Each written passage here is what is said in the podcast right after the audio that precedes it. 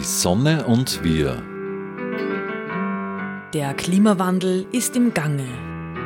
Die Sonne schenkt uns Lösungen für unsere Zukunft. Wir halten mit Expertinnen und Experten Ausschau nach neuen Wegen. Die Sendereihe zum Klimaschutz. Herzlich willkommen zu einer weiteren Ausgabe der Sendereihe Die Sonne und wir. In dieser Sendung beschäftigen wir uns mit dem Thema nachhaltiges Bauen. Gast in dieser Ausgabe ist der Leiter des Studios Base Habitat, Universitätsprofessor Dr. Sigi Ateneder. Vielen Dank, dass Sie sich Zeit nehmen. Sehr gerne. Können Sie uns zunächst etwas über die Grundidee des Masterstudiengangs Architektur-Base Habitat an der Kunstuniversität Linz, wo wir uns jetzt auch befinden, erzählen? Ja, ähm, sehr gerne. Der Hintergrund ist folgender, dass in, äh, in der Architektur und im Bau sehr viel äh, CO2 produziert wird, CO2 sehr viel im Gebäudebestand drinnen ist. Das heißt, da gibt es einen sehr großen Hebel, ähm, wenn man da umstellt, wenn man da äh, transformiert, ähm, dass sich auch Richtung Klima etwas verbessert. Das war so einmal eine Grundidee, das heißt die Nachhaltigkeit äh, wie man ja, äh, wie es jetzt Konjunktur hat langsam. Und das Zweite ist einfach die soziale Gerechtigkeit. Also wir wissen dadurch, dass sehr viel Geld auch im Bau steckt, in der Architektur drinnen steckt, ähm, kommt es auch hier zu Verwerfungen. Wir sehen, die Mieten gehen hinauf, die Leute können sich Wohnen nicht mehr leisten. Und auch das wäre so das zweite Standbein. Also einerseits die Nachhaltigkeit, äh, die Klimawirksamkeit des Bauens, der Architektur und auf der anderen Seite eine, also die soziale Verantwortung der Architektur, möglichst vielen Menschen ein, ein gutes Leben, ein gutes Lebensumfeld zu schaffen. Was macht diese zukunftsfähige Architektur, die Sie hier lehren, aus? Sind das nur nachhaltige Materialien oder was spielt da hinein? Das greift natürlich viel weiter. Also wir verstehen, wir an der Architekturabteilung hier, wir verstehen auch Architektur in einem viel breiteren Sinn als nur objektbezogen. Äh, wir möchten nicht schöne Häuser oder schöne Gebäude irgendwo hinbauen. Da spielen ganz, ganz viele andere Dinge, die Kontexte, wie wir sie nennen, eine Rolle. Also das fängt jetzt bei der Raumplanung an. Ähm, wir wissen alle, wir verbrauchen viel zu viel Boden. Äh, wir sind der Spitzenreiter in Europa. Oberösterreich noch einmal äh, Spitzenreiter innerhalb Österreichs. Äh, wir verbrauchen viel zu viel Boden. Das hat alles mit der Architektur, mit dem Planen und Bauen zu tun. Die Mobilität hat damit zu tun. Ähm, wie wir wohnen, wie wir leben, wie wir arbeiten, hat damit zu tun. Und das sind alles Themen, die uns beschäftigen und die eine sehr große Rolle äh, dabei spielen, wie wir auch eben Architektur verstehen.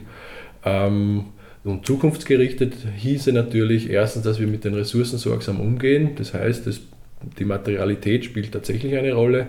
Aber es ist natürlich bei weitem nicht das Einzige. Wir müssen schauen, dass wir unsere Siedlungen kompakt halten zum Beispiel. Äh, wir wissen, wir haben einen steigenden Wohnbedarf, da müssen wir uns überlegen, wie geht das. Wir sind sehr dafür, dass einfach die Ortskerne gestärkt werden, dass nach innen verdichtet wird, dass vor allem zum Beispiel die Grundstücke, die schon gewidmet sind, dass die bebaut werden und nicht immer noch weiter gewidmet wird. Wir müssen auf unsere Grünräume aufpassen, auf unsere Ackerflächen weil sonst können wir uns irgendwann nicht einmal mehr ernähren und haben alles zugepflastert. Also das sind alles Dinge, die sehr wichtig sind, jetzt auf verschiedensten Maßstäben und die bei uns eine große Rolle spielen. Materialität spielt auch eine, eine wichtige Rolle. Ähm, zum Beispiel weiß man heute, dass Beton ein, ein, sehr schlechter Baustoff ist, was das Klima betrifft. Je nach Studie äh, sind ungefähr 8% des globalen CO2-Ausstoßes unmittelbar mit der Produktion von äh, Beton bzw. Zement verbunden. Das heißt, wie ich es vorher schon sagte, da ist ein großer Hebel drinnen äh, und da gibt es durchaus alternative Baustoffe, Baumaterialien, die man anwenden kann. Wir bei Base Habitat arbeiten sehr viel mit Lehm äh, oder mit Erde in Wahrheit. Es ist ja nicht reiner Lehm und entwickeln da verschiedene Techniken, die wir dann anwenden. Klarerweise ist der Holzbau äh, wichtig bei uns. Äh, es kommt halt immer darauf an, wo man ist auf der Welt. Wir haben äh, Projekte auf der ganzen Welt und wir versuchen einfach regionale Baustoffe zu verwenden. Das heißt, das, was vor Ort verfügbar ist, das keine große, keinen großen Energieaufwand hat bei der Herstellung und bei der Verarbeitung, Diese Baustoffe versuchen wir zu verwenden, die günstig sind, die gut verfügbar sind und die wieder recycelt werden können. Also das wären so die Kriterien. Und vielleicht noch zur Architektur an sich, das heißt zur, zum Gestaltungsprozess. Ich meine, da wird es aus unserer Sicht, äh, da wäre eine zukunftsfähige oder tragfähige Architektur eine, die robust ist, äh, die vieles kann, die vielseitig ist. Also wir müssen auch aufhören, so ganz spezifische Gebäude zu entwickeln. Ähm, das konnten wir auch schon in der Geschichte, in der Architekturgeschichte. Es werden immer die die Gründerzeitbauten werden da angeführt. Nicht? Wir kennen sie hauptsächlich aus Wien, aber es gibt sie auch anderswo natürlich. Äh, wo ganz vieles möglich ist. Da wohnen die Leute drin, es kann genauso ein Geschäft drinnen sein, es kann eine Arztpraxis drinnen sein und so weiter. Und wir müssen da wieder ein bisschen hinkommen, dass wir eine Architektur schaffen, die einfach immer weiter um auch sich wandeln kann, sich verändern kann. Äh, weil natürlich äh, das nachhaltigste Haus, wie wir immer sagen, ist, dass das nicht gebaut wird oder das schon dasteht. Das heißt, wir müssen auch lernen, mit dem Bestand umzugehen. Wir müssen Dinge die schon gebaut sind, da steckt sehr viel Energie drinnen, äh, äh, Stichwort Klima, und die müssen wir erhalten, die müssen wir umnutzen, die müssen wir sehr sanft äh, mobilisieren, renovieren, umbauen, um unsere Bedürfnisse zu befriedigen. Das heißt, diese Zukunftsfähigkeit der Architektur, das ist ein riesengroßes Feld für uns. Um jetzt ein bisschen zu den, zu den Baustoffen noch einmal zurückzukommen. Sie haben gerade schon eben erwähnt, dass Sie sich oft auch mit Lehm beschäftigen, mit Holz wir können ja jetzt auch nicht jedes Haus aus Lehm bauen. Wie, wie schaut das in der Zukunft aus? So viel Lehm haben wir ja jetzt auch nicht. Äh, doch, doch, wir hätten sehr, sehr viel, wir hätten auf jeden Fall sehr viel mehr Lehm als okay. äh, Beton zum Beispiel, weil beim Beton ist nicht nur der, äh, der Zement heikel, da ist auch das, der Sand heikel. Äh, mhm. Es muss ja, also es braucht einen Zuschlagstoff und der Sand geht uns definitiv aus in den nächsten Jahrzehnten. Mhm. So gegen Ende äh, 2100 werden wir wahrscheinlich keinen mehr haben und dann ist aus mit, äh, weil der Wüstensand kann nicht verwendet werden, da hätte man genug. Der, hat, der ist von, aufgrund der Körnung nicht geeignet für, äh, für solche Sachen. Das heißt, ganz im Gegenteil, Erde ist so viel da und vor allem der Vorteil ist, der ist überall. Ja, also fast auf der ganzen Welt. Ich muss nur den Humus wegtun und habe sofort äh, Lehm oder Erde da, die man in der einen oder anderen Art und Weise verbauen kann. Ähm, insofern die Verfügbarkeit spielt überhaupt keine Rolle und das ist halt der, der Naturbaustoff oder nachhaltige Baustoff par excellence, weil den kann ich ausgraben und wenn das, das der Lebenszyklus von dem Bauwerk beendet ist, dann geht es wieder in die Erde über, ohne irgendwelche toxischen Stoffe zu hinterlassen. Also die Verfügbarkeit ist mhm. überhaupt kein Problem klar, wir sind auch nicht naiv. Ähm, wir werden keine Brücken bauen können äh, mit Dampflehm oder mit anderen Lehmbauarten. Aber im Gebäudebereich gibt es sehr, sehr viele Möglichkeiten. Es gibt äh, auch aus der Geschichte und auch in anderen Erdteilen, im Jemen zum Beispiel, ist vielleicht bekannt, Sana, da gibt es sechs, sieben, acht geschossige Gebäude aus Lehm, kein Problem, stehen seit hunderten von Jahren der Iran zum Beispiel hat eine sehr, sehr reiche und lange Lehmbautradition. Aber auch bei uns durchaus. Also vielleicht nicht in dieser Dimension, aber es gibt sehr viele Bauernhöfe, alte Bauernhöfe, die auch einige hundert Jahre alt sind, wo, wo es ganz natürlich und, und normal war, äh, den aus Lehm zu errichten, zum, äh, zum, zumindest teilweise. Also äh, da gibt es schon sehr, sehr viele Anwendungsfelder äh, für den Baustoff Lehm und der ist einfach was halt dann dazu kommt, ist, dass es, dass es sehr gute Eigenschaften hat. Ähm, zum Beispiel regelt er die Luftfeuchtigkeit sehr gut, also da ist immer ein angenehmes Raumklima, es ist ein, ein warmer Baustoff, also wer, wer einen Lehmputz zu Hause hat, es gibt ja nicht nur jetzt Ziegel und, und Stampflehm, es gibt ja auch Lehmputze und so weiter, ähm, der weiß das, wie angenehm das, das Wohn- und Lebensgefühl einfach in, in diesem äh, Baustoff äh, ist. Dann auf der anderen Seite steht eben der Bau direkt. Kann da jetzt jeder Maurer, den ich engagiere, eigentlich mit Lehm umgehen oder bedarf es da auch Schulungen in diese Richtung? Mhm. Also das ist im Moment noch unser, eines unserer größten äh, Bau, eine unserer größten Baustellen im wahrsten mhm. Sinne des Wortes, äh, dass es äh, der Bedarf wird immer größer, also das, es kommt schon langsam wieder. Ich sage immer, wir, sehen jetzt, wir sind jetzt im Lehmbau wo der Holzbau vor 20, 30 Jahren war. Da war auch ja, ein paar Freaks sozusagen haben sich darum gekümmert und, und das war überhaupt nicht Mainstream, äh, wie es heute heißt. Äh, wir sind jetzt dort und eines der Probleme ist, dass es zu wenige Leute gibt, die das können.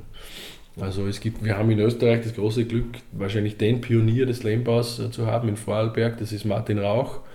Äh, der sagt, er könnte fünfmal so viele Projekte machen, aber er hat das Personal nicht dafür. Und da sind wir jetzt, also das ist ja auch immer, also vielleicht noch einmal den Bogen spannen zur Nachhaltigkeit und auch zu ein bisschen zum Umbau äh, unserer, unserer Strukturen. Da sind wir dabei. Es ist halt wichtig, dass wir solche äh, Prozesse und Materialien einführen und dass das auch marktfähig wird sozusagen. Und das ist sehr, sehr wichtig, äh, in die Strukturen, die es gibt, hineinzukommen. Also wir haben natürlich Industrien, die das machen und da sind wir sehr dahinter, dass wir zum Beispiel in Deutschland und in der Schweiz gibt es schon Lehmbaufachkraft.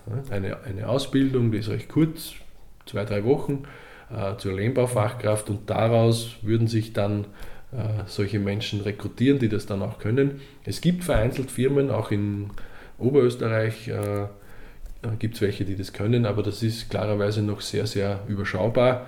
Und wie, wie Sie richtig sagen, eines der Hindernisse ist, dass es zu wenige äh, Menschen noch gibt, die das können. Mhm. Bei Ihrem Studiengang lernen Sie ja auch ganz viel auf der Baustelle bei Base Habitat, also dass Studierende da tatsächlich das, auch diese Seite sehen und da mitarbeiten. Warum ist das wichtig und was gibt es da Herausforderungen und Chancen? Ja, genau. Also das ist eins, einer der Grundpfeiler unseres Curriculums, ähm, dass die Studierenden das, äh, den Entwurf, den Plan, den sie erarbeiten, auch mit ihren eigenen Händen in die Tat umsetzen und auf die Baustelle fahren und das selber bauen.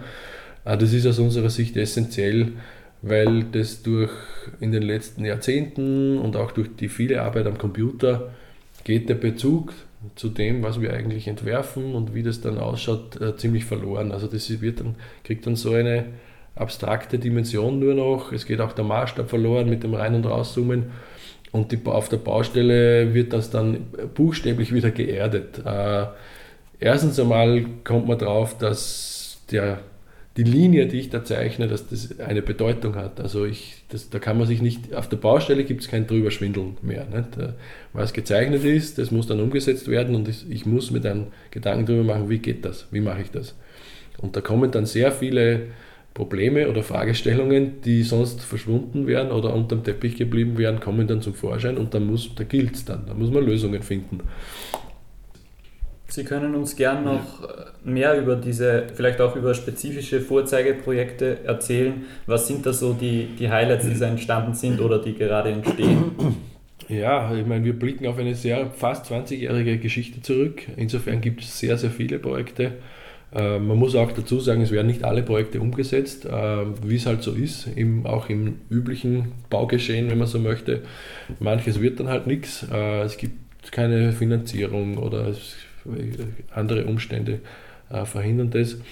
Aber so ein Repertoire von eben so 20 Projekten ungefähr, über den Daumen eins pro Jahr, haben wir schon und da gibt es eine ganz, eine ganz breite Palette begonnen hat 2004 in Südafrika, ähm, wo wir mit Education Africa, das ist eine NGO in Afrika, zusammengearbeitet haben, wo es halt offensichtlich war, dass Bildungseinrichtungen völlig fehlen und die, da, da fängt schon an, wenn es keine Perspektive gibt, wenn es keine Schulbildung gibt. Und wir haben da äh, ein Heim für äh, behinderte Kinder, für Kinder mit besonderen Bedürfnissen erweitert, weil die sind aus allen Nähten geplatzt haben dort einen Bewegungsraum dazu gebaut, Küche, Essraum, sodass die äh, in dem bestehenden Gebäude mehr Kinder unterbringen konnten. Und das war sozusagen, das war eigentlich der Beginn von Base Habitat. Also damals hieß es noch nicht so. Der Name hat sich erst später herausgearbeitet oder herausgestellt. Aber das war so das erste Projekt und da sind wir dann so richtig hinein äh, in dieses Feld anfangs äh, sehr viel im globalen Süden gearbeitet eben. Ähm, und vielleicht hängt das auch wieder ein bisschen äh, mit, der, mit den Eingangsfragen zusammen, also was die Geschichte betrifft. Am Anfang war das einfach so ein loses, also es gab die Architekturabteilung an der Kunstuniversität in Linz, Professor Kneiger war deren Leiter und auch federführend bei diesen Projekten. Und wenn ein, so ein Projekt, ein Base Habitat Projekt, auch wenn es nicht so hieß, äh, gekommen ist, und Studierende interessiert waren, dann hat man es halt gemacht. Aber es war jetzt kein formelles Programm. Ähm, und das ist eigentlich viele Jahre so dahingegangen und die Nachfrage ist aber immer größer geworden. Also es sind dann irgendwann einmal äh, Studierende zu uns gekommen. Jetzt beantworte ich die Frage zwar nicht mehr ganz, aber wir können wieder darauf zurückkommen. Es sind dann Studierende zu uns gekommen und haben gesagt, sie würden gerne Base Habitat studieren. Da muss man sagen, ja, das kann man nicht studieren, weil das ist einfach ein Architekturprogramm. Und daraufhin hat sich die Uni natürlich Gedanken gemacht und hat gesagt, na gut, wenn das ein Bedarf ist, äh, dann müssen wir uns das überlegen. Und dann ist eben so Mitte der 2010er Jahre die Überlegung gereift, dass man ein eigenes Programm daraus macht. Und seit 2018 gibt es eben einen Architekturmaster mit dem Schwerpunkt Base Habitat bei uns. So, und jetzt komme ich wieder zurück äh, zu den Projekten. Also Tebocho hieß dieses Projekt, das erste Projekt äh, in Südafrika. Es sind dann einige gefolgt noch in Südafrika, äh, eben in diesem, äh, in diesem Geiste sozusagen. Hat, hatte immer mit Schulen, Kindergärten zu tun, also oft, sehr oft für junge Menschen, weil die uns natürlich ein besonderes Anliegen sind, dass die eine Zukunft für sich selber gestalten können. Wir sind dann aber auch äh, zum Beispiel nach Indien, also ganz im Norden von Indien gibt es auch ein, ein wirklich sehr, sehr gelungenes Projekt, wo wir viele Jahre dort waren. Das war ein oder ist ein Lepradorf in der Nähe zu Nepal, also ganz an der Grenze zu Nepal, wo, es auch wieder eine Zusammenarbeit mit einer NGO gab, ähm, wo es einfach wirklich sehr, sehr schlimme Lebensumstände äh, gab dann war auch noch ein Erdbeben, ich glaube, das war ebenso 2015, so in der, äh, Time, äh, in der Zeit äh, herum. Und da sind wir dann hin und wir haben das Dorf sozusagen mehr oder weniger einen Masterplan entwickelt, gemeinsam mit der Bevölkerung dort, was fehlt, was brauchen wir. Und es, wurden dann, es wurde dann einerseits, ähm, was wiederum ein bisschen für diese Kontexte spricht, dass es nicht nur ums Einzelobjekt geht, es wurde dann ein eine Unterkunft für Lehrer gebaut, weil die haben das Problem, die, da gibt es Kinder klarerweise, aber es will kein Lehrer dahin und keine Lehrerin. Das ist irgendwo remote im letzten Winkel, unattraktiv.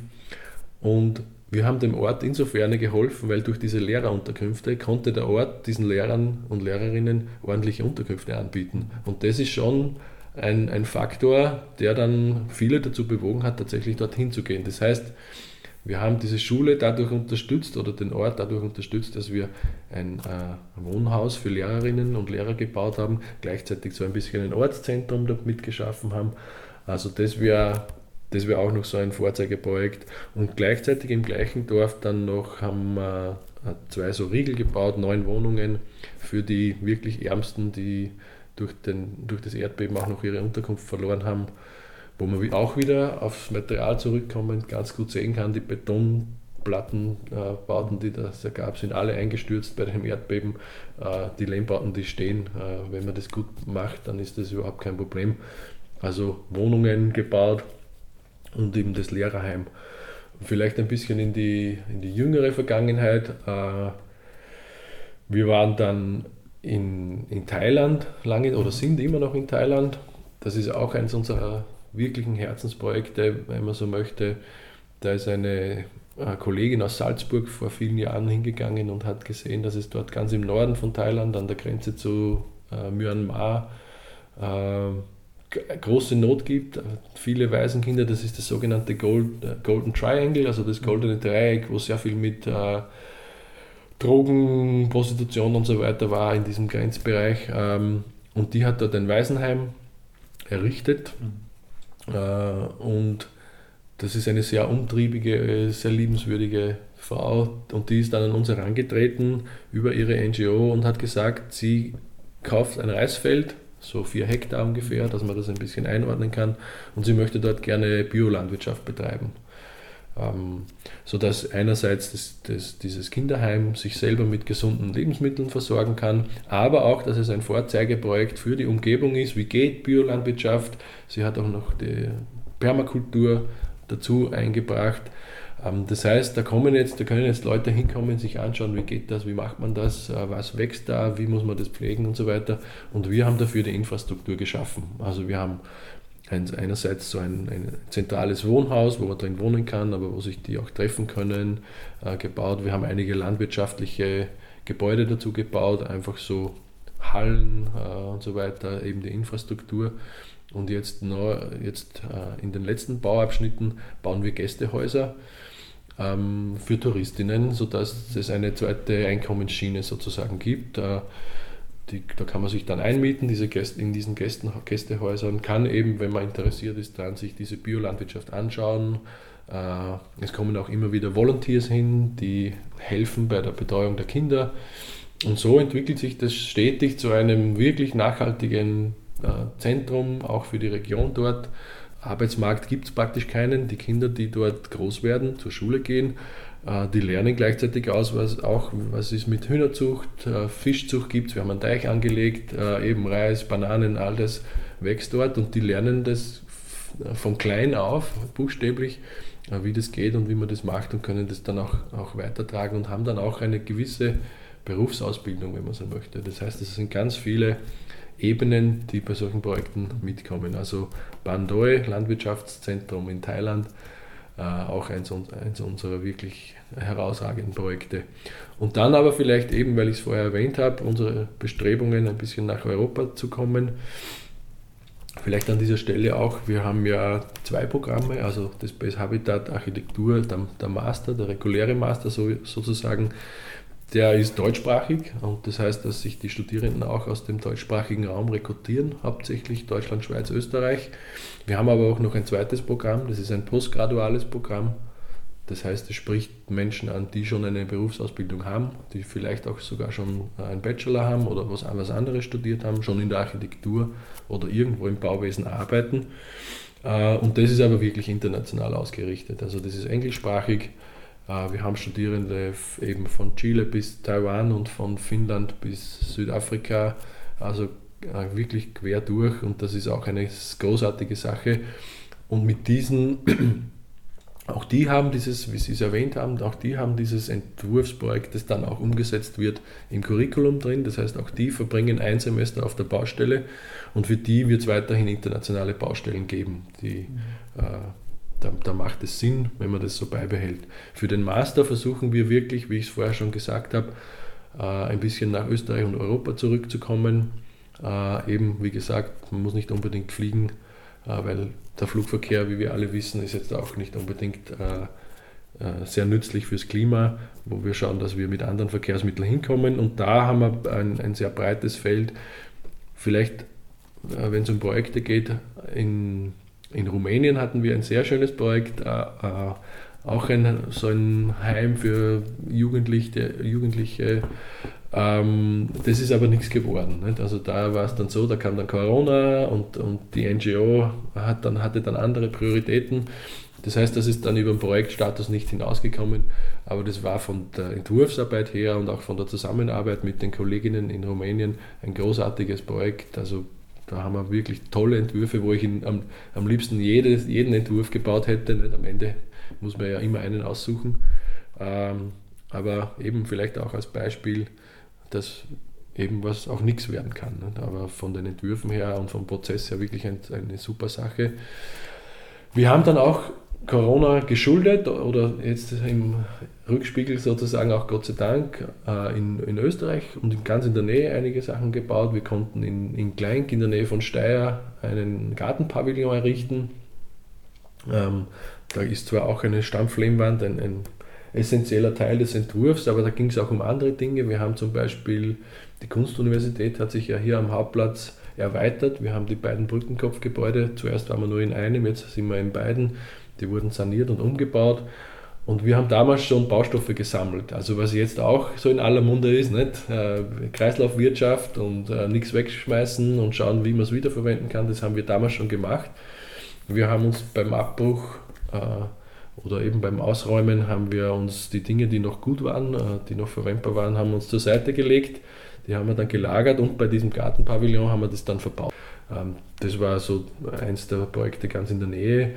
Und dann ein ganz außergewöhnliches Projekt, das ich auch immer noch sehr, sehr schätze, ist im Botanischen Garten in Linz. Wir haben, das war dann schon ein bisschen später, ähm, ist jetzt auch kein klassisches Space Habitat Projekt, würde ich sagen. Ähm, Fritz Schwarz, der damalige Leiter des Botanischen Gartens, ist an uns herangetreten und hat gesagt, er hätte gerne, die haben da so einen einen gewissen Bereich des Botanischen Gartens ist auf Naturgarten ausgelegt und da wollte er so ein kleines, äh, eine kleine, auch so einen kleinen Unterstand haben, wo, wo man einerseits Informationen haben kann, wo man sich aber auch hinsetzen kann, vielleicht diesen Garten ein bisschen durchspürt, aber doch geschützt ist. Und da haben wir einen ganz großartigen Pavillon errichtet. Und äh, also man kann ja leider nichts sehen im Radio, aber äh, das sind mehr oder weniger so Kanthölzer, die aufeinander gestapelt sind und dadurch so eine wirklich schöne Struktur ergeben. Ich lade Sie ein, schauen Sie gern äh, vorbei und schauen sich das an. Ähm, mit Schraubfundamenten, also das Ding kann man, ohne dass irgendwas, irgendein Rückstand bleibt, auseinander, auseinandernehmen, was nochmal Fundamente rausschrauben und es ist wieder nichts, es bleibt nichts zurück. Also äh, auch wieder dieser Geist von der, der Nachhaltigkeit äh, sehr, sehr stark verankert drin und ist wirklich ein wunderschönes Projekt, ja, wo man dann durchgehen kann, sich drinnen hinsetzen kann und ein bisschen Informationen kriegt. Mhm. Ja. Mhm. Vielen Dank. Vielleicht noch kurz zum Abschluss dieser Sendung. Ein Blick in die Zukunft für Sie. Welche Visionen haben Sie für die Zukunft der Architektur hier oder global? Mhm. Ja, ich meine, angeklungen sind eh schon die diversen Aspekte. Ähm, das heißt, das, was wir glauben, dass wichtig wird in der Zukunft, das versuchen wir ja schon. Äh, wie gesagt, bei Base Habitat seit beinahe 20 Jahren. Ja, was uns gelingen muss, ist wirklich, dass wir, wie gesagt, wir sind nicht naiv. Es gibt eine breite Palette an Baustoffen, die alle ihre Berechtigung haben. Aber jetzt der Klimawandel oder die Klimakatastrophe, wie manche sagen, das ist jetzt, wir sind an einem Punkt angelangt, wo wir aufhören müssen, irgendwie zu debattieren, wie schlimm ist es, ist es doch so schlimm oder können wir das an? Wir müssen ins Handeln kommen. Und ins Handeln kommen heißt bei uns in der Architektur und am Bau, dass wir das, was wir schon können und was machbar ist, dass wir das hineinbringen in die Prozesse, die stattfinden. Und da ist es wirklich schwierig, also das, das ist nicht, nicht einfach positiv zu sein im Moment weil ich, ich sehe, ich nehme da jetzt noch so ein Aufbäumen der, der konventionellen Bauindustrie, Baubranche wahr. Also während vielleicht vor, weiß ich nicht, 10, äh, 15 Jahren hat man zumindest noch die Häuser gemauert. Also wenn man heute durch die Stadt fährt, es wird nur noch betoniert und auf schludrigste Art und Weise das irgendwie hingerotzt. Entschuldigung, wenn ich das so sagen muss. Und das muss einfach aufhören. Also das muss, wir müssen irgendwie wieder zu einem zu einer, einer vernünftigen Herangehensweise kommen. Wir müssen die Materialien verwenden, die da sind. Äh, und wir müssen einfach schauen, dass wir das alles clever machen. Wie gesagt, das ist ein, ein, ein riesengroßes Thema, ist der Bestand, wie wir mit dem umgehen. Wir können uns nicht mehr leisten, dass wir Dinge, äh, siehe Bahnhof, die ehemalige Post, das ehemalige Postverteilerzentrum, 20 Jahre alt, wird jetzt platt gemacht hunderttausende Tonnen an Material, die da drinnen stecken, das, das reißen wir einfach weg und bauen was Neues hin. Das geht einfach nicht mehr. Äh, und das muss in die Köpfe rein, das müssen wir, da müssen, sind auch wir gefordert, dass wir das schaffen. Und wir können, wir haben Lösungen, die wir anbieten können. Ähm, und die Architektur muss sich einfach in diese Richtung äh, bewegen. Wir, müssen, wir dürfen niemanden zurücklassen, wir müssen schauen, dass die Leute ein gutes Leben haben können, ähm, dass Arbeitsplätze da sind, äh, dass man wohnen kann in einem, in einem ordentlichen Umfeld. Und wir müssen auch schauen, dass das global so passiert. Weil wir dürfen uns nicht wundern, wenn die Leute zu uns kommen wollen, ähm, wenn es denen dort so schlecht geht, dass es keine Alternative mehr gibt, dass es dort keine Überlebensmöglichkeit gibt, dann dürfen wir uns nicht wundern, wenn die zu uns kommen. Und, und diese, ganze, diese ganze Komplexität, da spielt die Architektur und spielt der Bau eine große Rolle. Und ich sehe da einfach unsere Aufgabe. Auf der materiellen Seite äh, die Kontexte mitnehmen, immer äh, Mobilität, äh, Flächenverbrauch, äh, Raumordnung und so weiter, aber auch dann beim Einzelobjekt die Qualität mitnehmen, äh, robust planen, robust bauen, äh, nicht zu eng in der Funktion, dass das, dass das offen bleibt, dass vieles, vieles möglich ist, dass die Gebäude, die wir unbedingt neu bauen müssen, das müssen wir uns gut überlegen, zwei, dreimal überlegen, ob das, Neubau, also ob das ein Neubau sein muss und wenn schon, äh, dann äh, vielseitig offen bleiben, dass viele Funktionen möglich sind, dass, dass es eine lange Lebensdauer hat. Mhm. Vielen Dank für Ihre ausführlichen Antworten. Das war Die Sonne und wir. Mein Name ist Maris Newerkler. Gesprochen habe ich mit Sigi Atteneder vom Base Habitat der Kunstuniversität Linz. Vielen Dank. Vielen Dank.